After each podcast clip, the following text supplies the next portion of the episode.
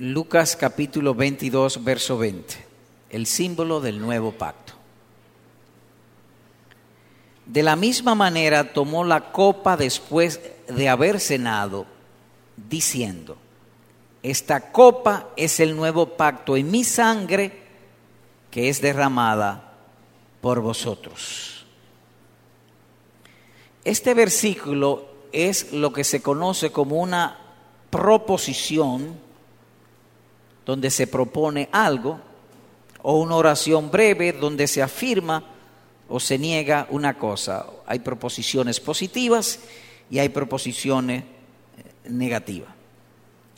Y lo que se propone aquí por el Señor Jesucristo es el centro o el resumen o el centro más bien de todo el discurso en aquella, en aquella solemne ocasión.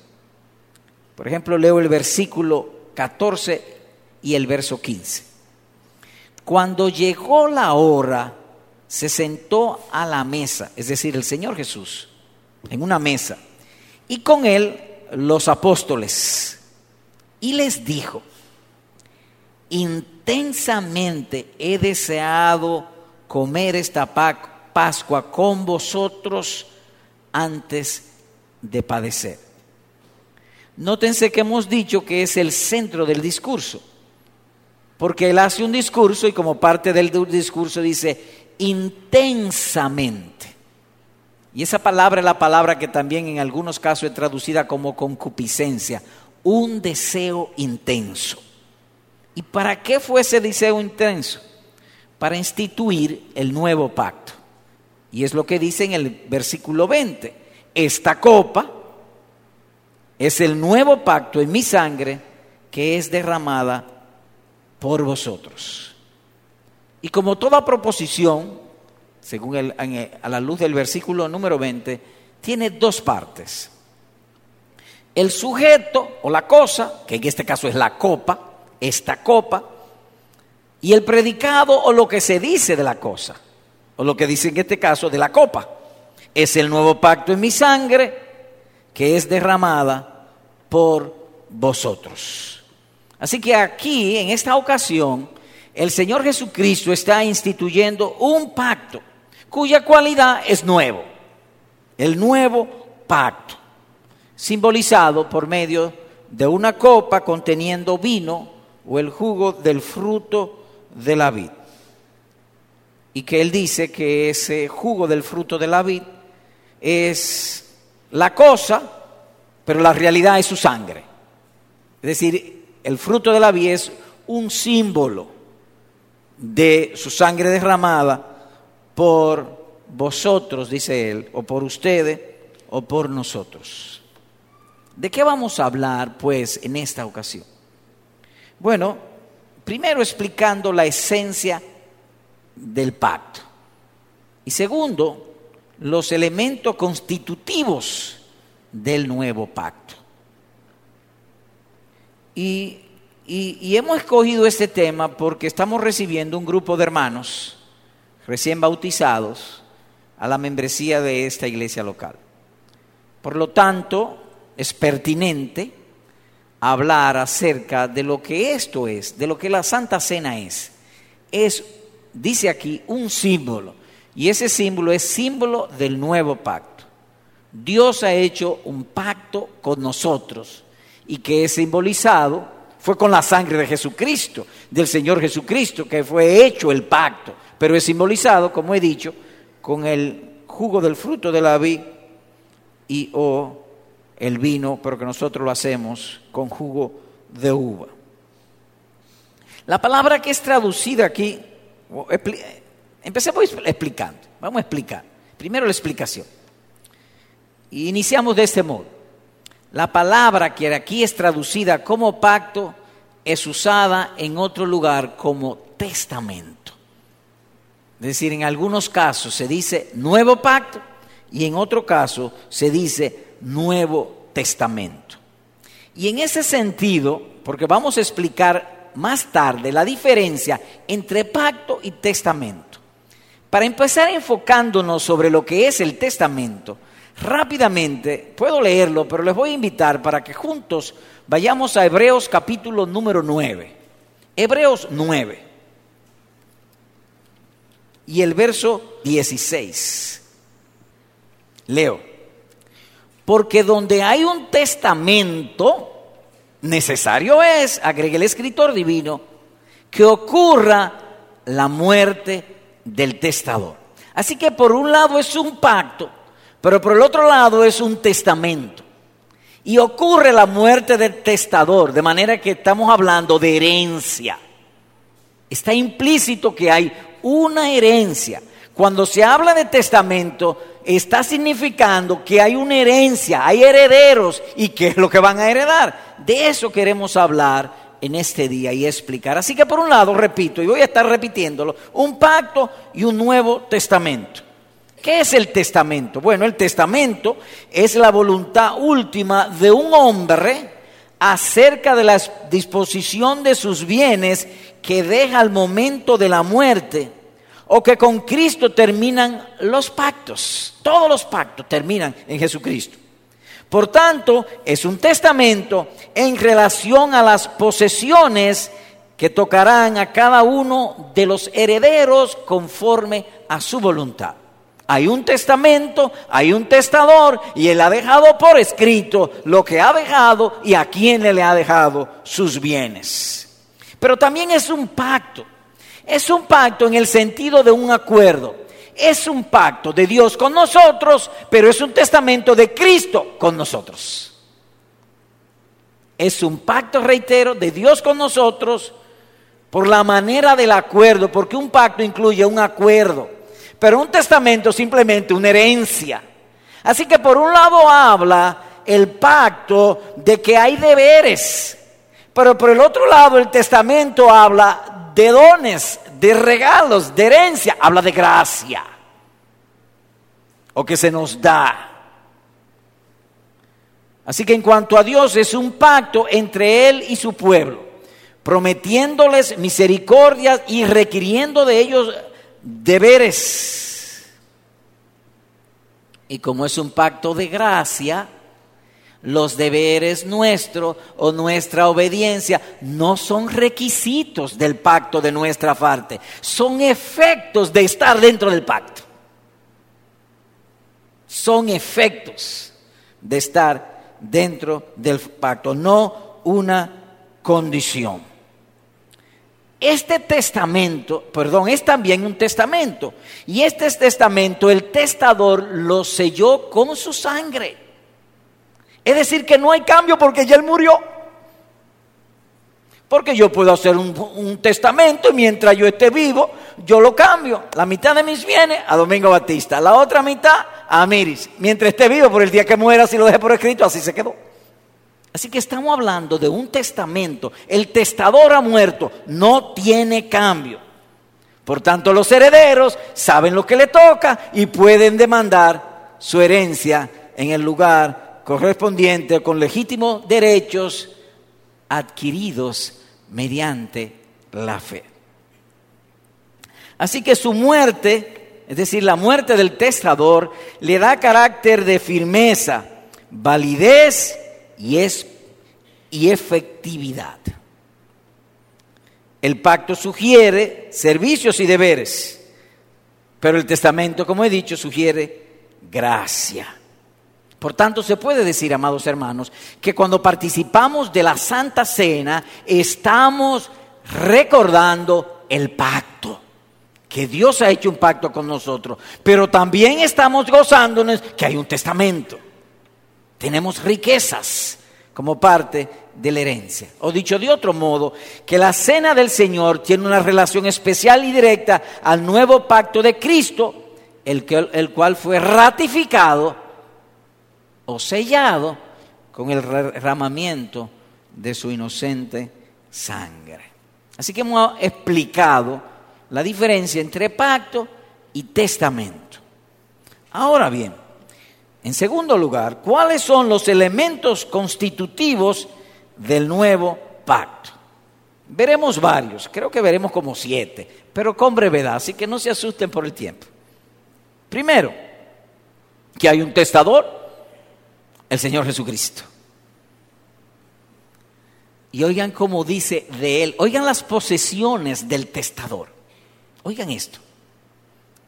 A quien Dios constituyó heredero de todas las cosas, por medio de quien hizo también el universo. Hebreos capítulo 1, versículo número 2. De modo que cada vez que nosotros usamos un bien de esta tierra, lo usamos con legítimo derecho, tenemos un título de propiedad, somos herederos. Este micrófono fue pagado por la sangre del Señor Jesucristo. Y así todo lo que usemos. Porque en herencia no corresponde. Así que con su muerte lo dio todo a su redimido pueblo. Porque él hizo también un pacto de redención con el Padre. Y así está escrito en otro lugar. Quiso el Señor quebrantarle, sometiéndole a padecimiento cuando Él se entregue a sí mismo como ofrenda de expiación, verá su descendencia, prolongará sus días y la voluntad del Señor en su mano prosperará. Debido a la angustia de su alma, Él lo verá y quedará satisfecho.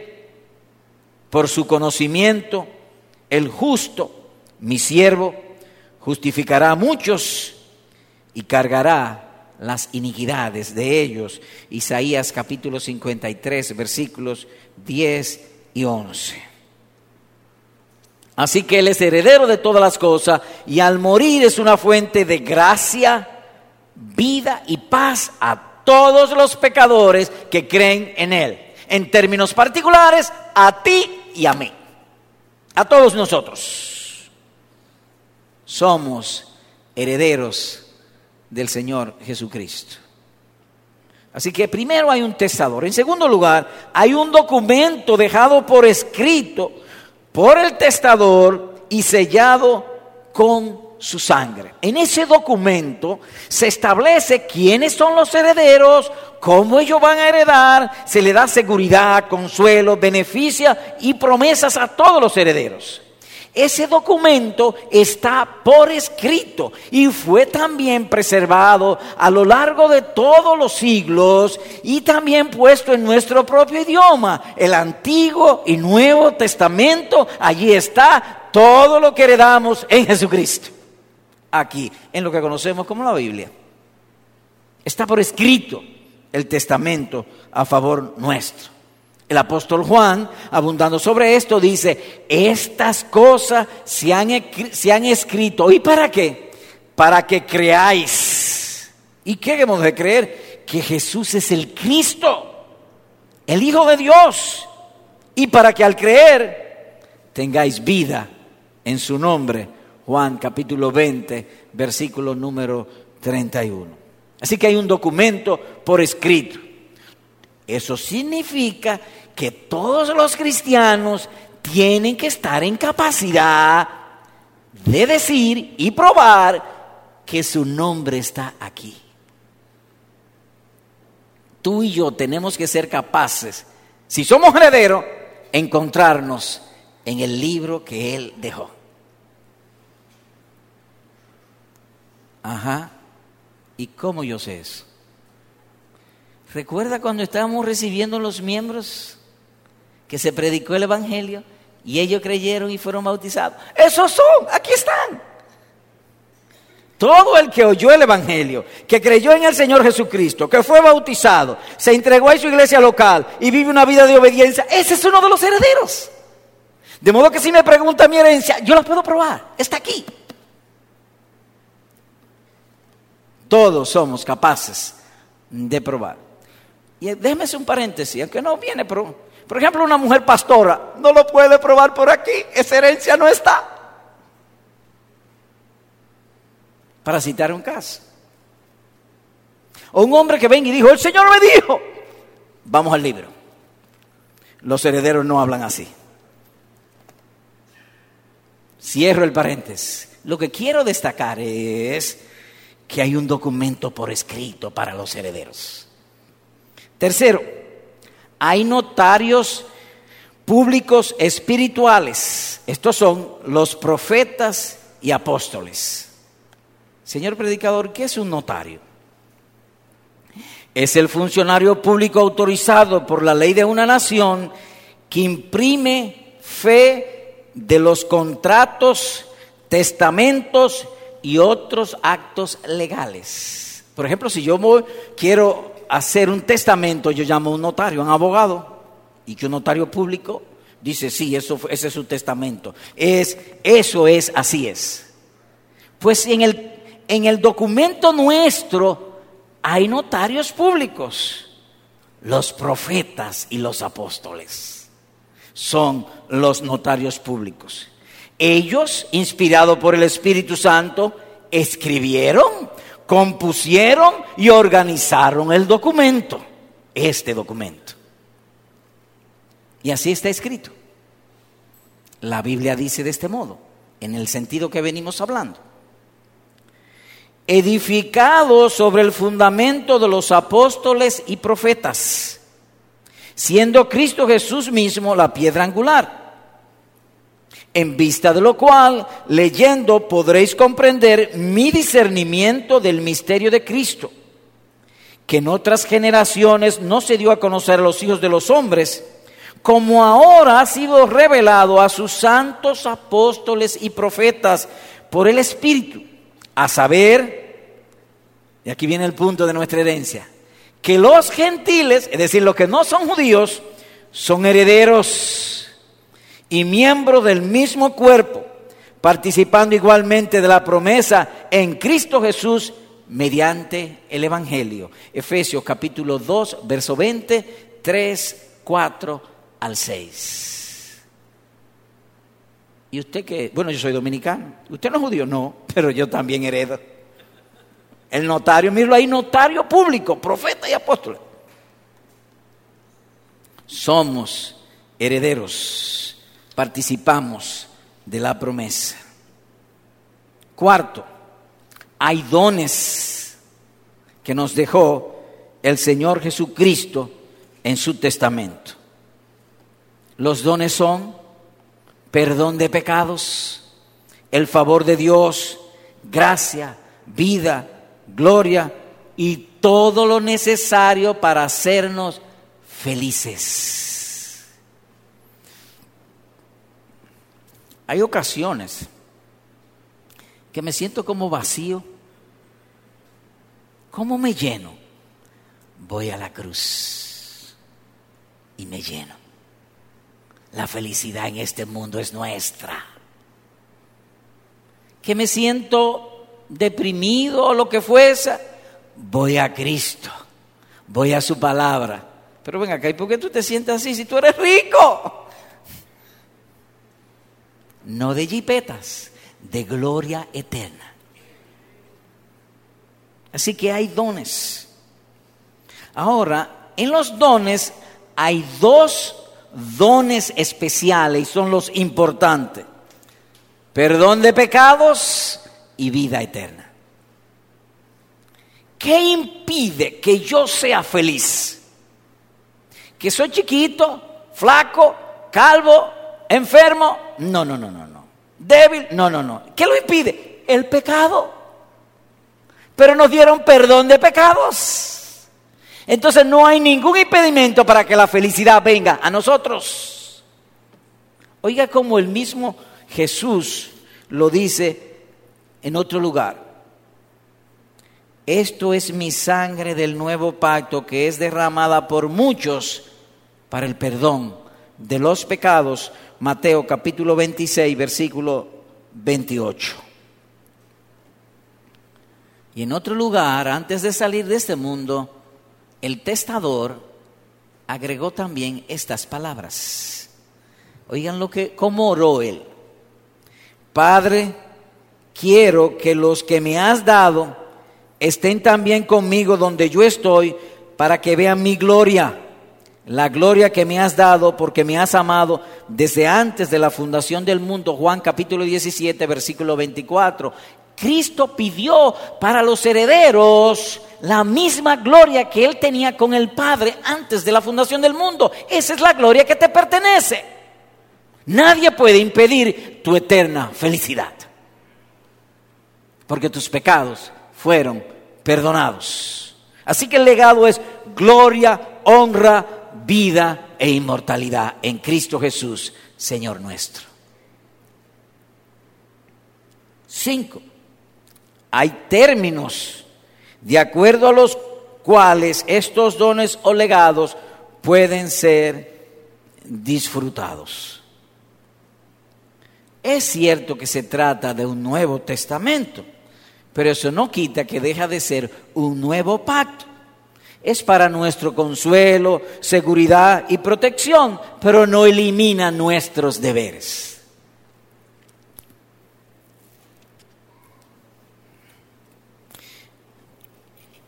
Voy a sacar este llavero. Vamos a suponer que este llavero cueste 100 pesos. Y yo le diga a un hermano, hermano, mira, miren, ¿quiere este llavero? Sí, pues a buscarlo.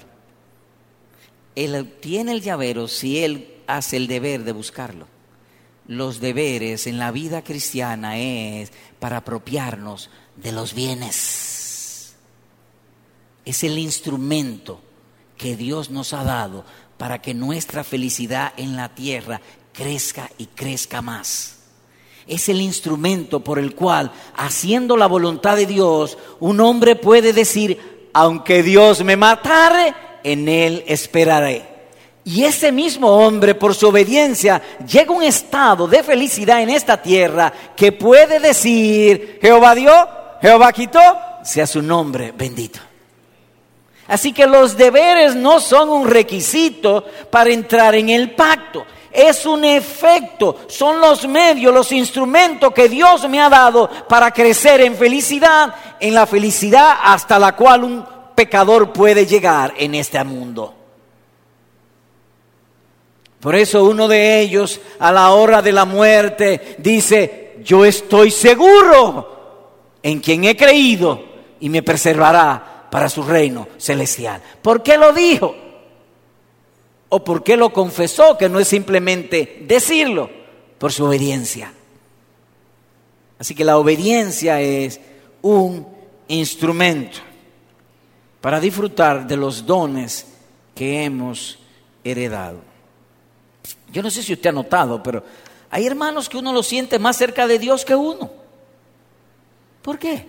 Son más santos y vive más feliz. Y a veces lo llamamos, mira, ora por mí, tú estás más cerca. O tú conoces más el Señor y sabes pedir mejor que yo. Por esa razón, para disfrutar de esos dones. Oigan esto, dice el Señor, este es el pacto que yo haré con la casa de Israel después de aquellos días, dice el Señor. ¿Y cuál es el pacto? Pondré mis leyes en la mente de ellos y las escribiré sobre sus corazones y yo seré su Dios y ellos serán mi pueblo. Hebreos capítulo 8, versículo número 10. Como alguien ha dicho, la verdadera felicidad es después de la santidad. O la santidad pare, verdadera felicidad. Sexto, también hay no solamente dones, deberes, sino también herederos. Les invito a ir a Gálatas capítulo 3. Gálatas 3, verso 29. Y si sois de Cristo, entonces, si tú creíste en el Señor Jesucristo, te bautizaste, pasaste a ser miembro de su iglesia, de su cuerpo místico, y le ama con corazón de fe, dice aquí, entonces soy descendencia de Abraham, herederos según la promesa. Dicho de otro modo, que tú y yo tenemos la misma sangre que corría por las venas de Abraham. Venga, pero Abraham era un hombre blanco. Sangre de fe. Lo que valió en Abraham no era el color de su sangre física, sino su fe. Y si tú eres de Cristo y tienes fe en Cristo, eres de la descendencia de Abraham, según la promesa. Así que los herederos son los elegidos. Jesús mismo en, en, Juan capítulo 7, 17, verso 9 dice, Señor, no ruego por el mundo, sino por lo que me has dado. Hay un grupo de elegidos. Entiéndase pues que esos elegidos se han de notar también por una vida de santidad. Si no hay santidad, no hay herencia. Es la, la santidad lo que cada día más nos da la certeza de la herencia la tranquilidad de la herencia. Ahora bien, debemos decir, y es justo, que hay fe débil y también hay fe fuerte. Hay hombres maduros en Cristo, hay jóvenes en Cristo y hay niños en Cristo y hay bebés en Cristo. Pero todos son herederos. No importa pues el tamaño de la fe que tú tengas, si es una fe grande o una fe pequeña, lo importante es que tenga fe.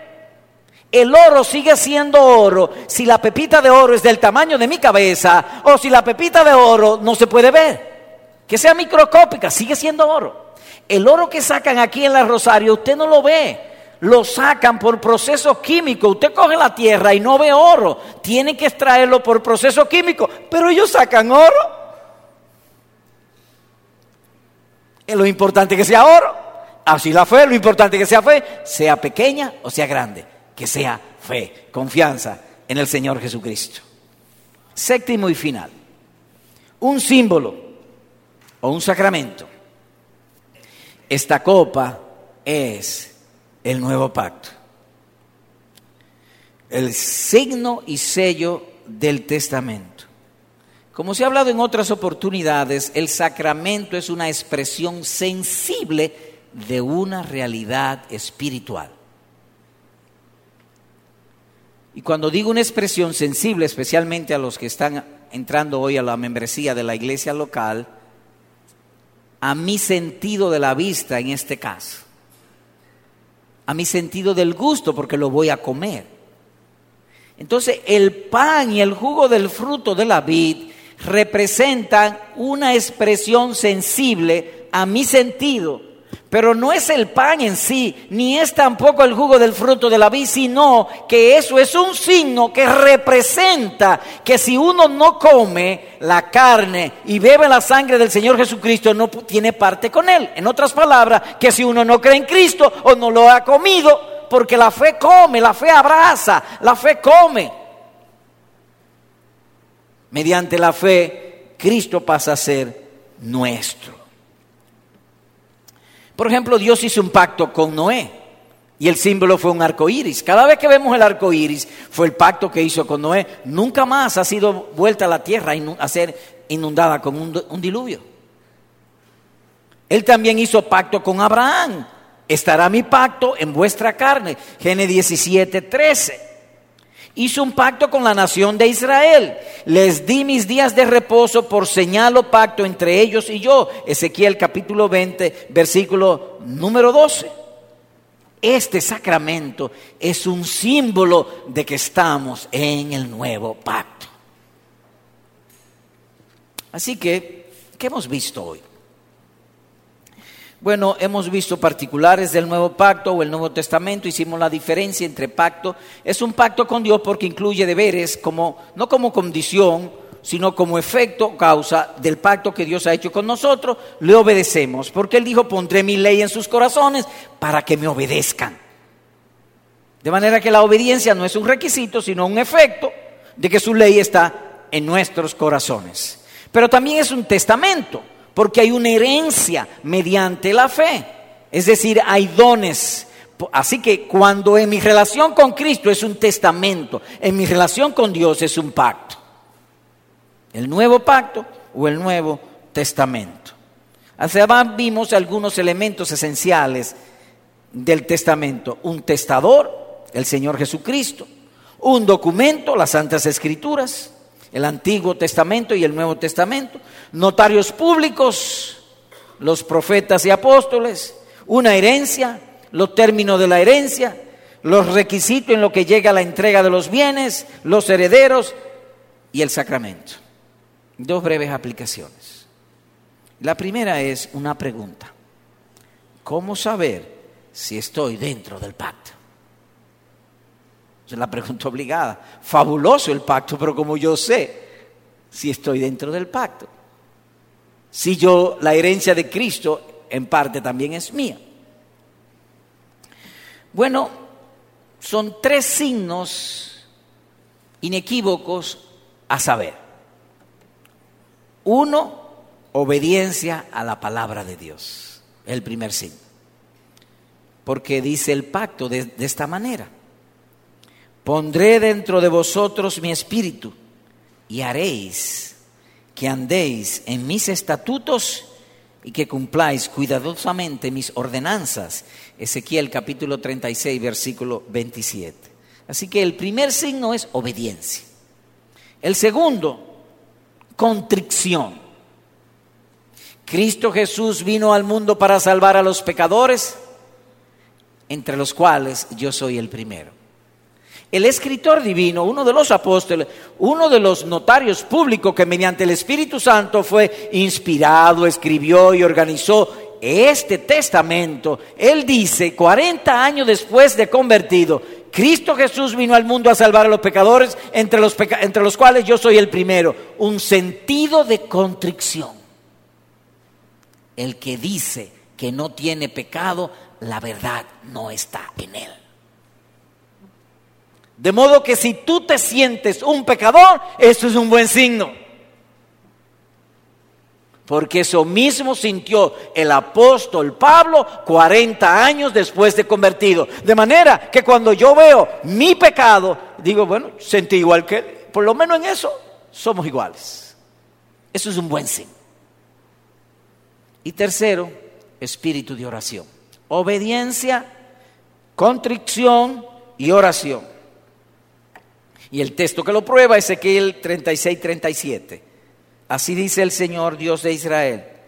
Aún permitiré a la casa de Israel que me pida hacer esto. Es decir, que hemos de orar. ¿Cuáles tres? ¿Cuáles son los signos de saber si yo estoy en el pacto? Obediencia. El segundo, contrición. Y el tercero, oración. Recordemos que hablábamos en esta mañana que la oración es el inicio de los deberes cristianos o de la obediencia cristiana. Segunda aplicación y final. Hermano, en esta ordenanza del nuevo pacto han de primar en ti dos estados del alma. Amados hermanos, ustedes que hoy toman la Santa Cena por primera vez, cada vez que usted venga a esto, tienen que primar dos sentimientos o dos estados del alma en tu corazón. Y esos dos estados del alma son estos, contrición y gratitud. En otras palabras, que la Santa Cena es una mesa de reconciliación. Es una mesa para pecadores de que no somos dignos de estar sentados en esta mesa, pero Cristo pagó por mis pecados. Y si yo tengo y tengo fe en Él, tengo que sentir, tengo que ver que Él fue pagó por mis pecados, no por lo del otro, sino por los míos. Tengo que ver mis pecados. Y eso es esencial para venir a esta mesa del Señor. Te lo voy a poner en un lenguaje aún más sencillo. Cuando uno viene a esta ceremonia, en el caso particular de nosotros como iglesia, alabamos, se predica la escritura, después vienen nuestros hombres, reparten el pan y el jugo del fruto de la vid y debo examinarme a mí mismo. Tú debes examinarte a ti mismo. Si tú te examinas y no encuentras pecado, la cosa está mala. No hay ojo espiritual. Si te examinas y ves pecado, tiene buena vista vas bien. Primero a los Corintios, no lo vamos a buscar, 11:28 lo dice claramente, pruébese cada uno a sí mismo. Y la conclusión es esta. Soy pecador. La gloria de que yo esté dentro del testamento suyo es Cristo, no yo. Y el segundo sentimiento aquí es gratitud. Agradecidos que Dios tomó la iniciativa, Él produce en mí el querer como el hacer, Él aviva la esperanza, Él me santifica y Él me glorifica. Estoy más que agradecido. Gracias pues por darnos a Jesucristo. En breve vengo a la Santa Cena, me examino, soy pecador, confieso mis pecados y vuelvo con acción de gracia. Señor, gracias por perdonar mis pecados. Pero tengo una pregunta, predicador, ¿y cuál es la pregunta? Pero venga, casi Cristo perdonó todos mis pecados. ¿Por qué tengo yo que pedir otra vez? Bien, voy a tratar de responder.